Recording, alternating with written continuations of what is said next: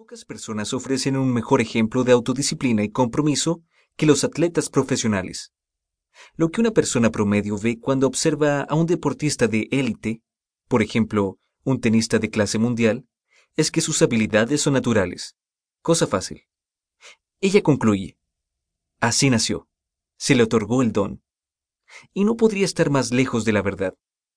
Lo que ella ve es un evento, el acto de triunfar. Lo que ella no ve son las miles de horas de práctica, su cuerpo dolorido, las incontables horas de entrenamiento, los partidos perdidos y todo aquello que lo ha convertido en el tenista que hoy es. Él no nació con las habilidades, nadie nace con ellas. Estas son el resultado de un largo proceso que toma años o décadas, y no solo unos días o semanas. Una parte de sus logros podría estar relacionada con su talento innato, sus fortalezas físicas tales como una gran coordinación ojo-mano. Sin embargo, si no fuera por una autodisciplina diaria que pone de manifiesto sus puntos fuertes, nunca se habría convertido en un tenista de clase mundial. Trabajar en tu físico para aumentar tu velocidad, fuerza o flexibilidad es una introducción perfecta al mundo de la construcción de autodisciplina.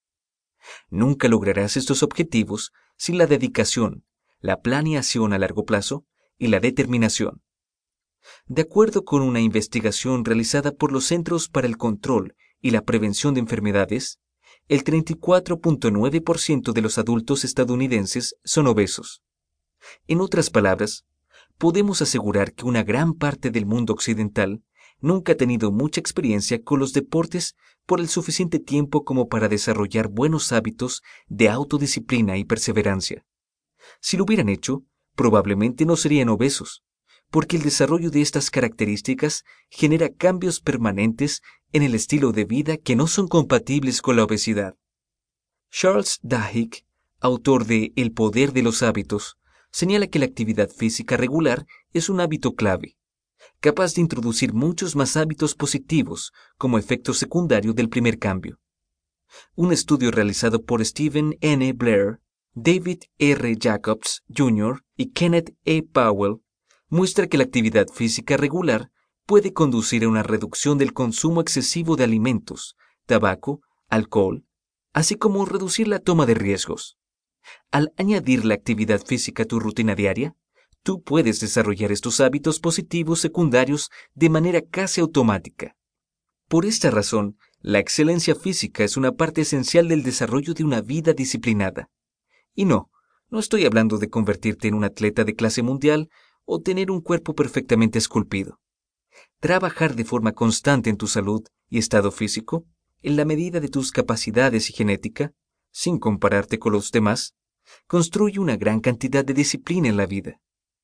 No puedes desarrollar un cuerpo fuerte en unos pocos meses, lo que hace de esta una actividad perfecta para añadirle a tus hábitos de construcción de autodisciplina diaria. Cuando te adhieres a una rutina específica durante meses o años y empiezas a ver los resultados, no puedes sino aprender a respetar el proceso. La magia sucede cuando cambias tu perspectiva de vida orientada al evento y la orientas al proceso. Como M. G. de Marco, exitoso autor de El carril rápido del millonario, descifra el código de la riqueza y vive rico toda la vida, escribe en su libro el éxito exige que centres tu esfuerzo en el viaje y en las herramientas de ese viaje, proceso, en lugar del destino, evento. Hábito. Sigue un plan de entrenamiento religiosamente. Asistir al gimnasio o cualquier otro tipo de actividad física llevada a cabo regularmente es un útil indicador de lo disciplinado que eres. Un meta-análisis conducido por Ryan Rhodes en la Universidad de Victoria en Columbia Británica y Gert Jan de Brueging en la Universidad de Ámsterdam muestra que, entre las personas con propósitos de año nuevo relacionados al acondicionamiento físico, el 46% de ellos se dio por vencido en junio. Las estadísticas de membresías en gimnasios de la Asociación Internacional de la Salud, Raqueta y Clubes Deportivos, IHRSA por sus siglas en inglés, muestran cifras aún peores.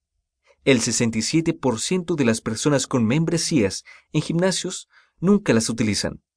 Los gimnasios en realidad ganan más dinero con las personas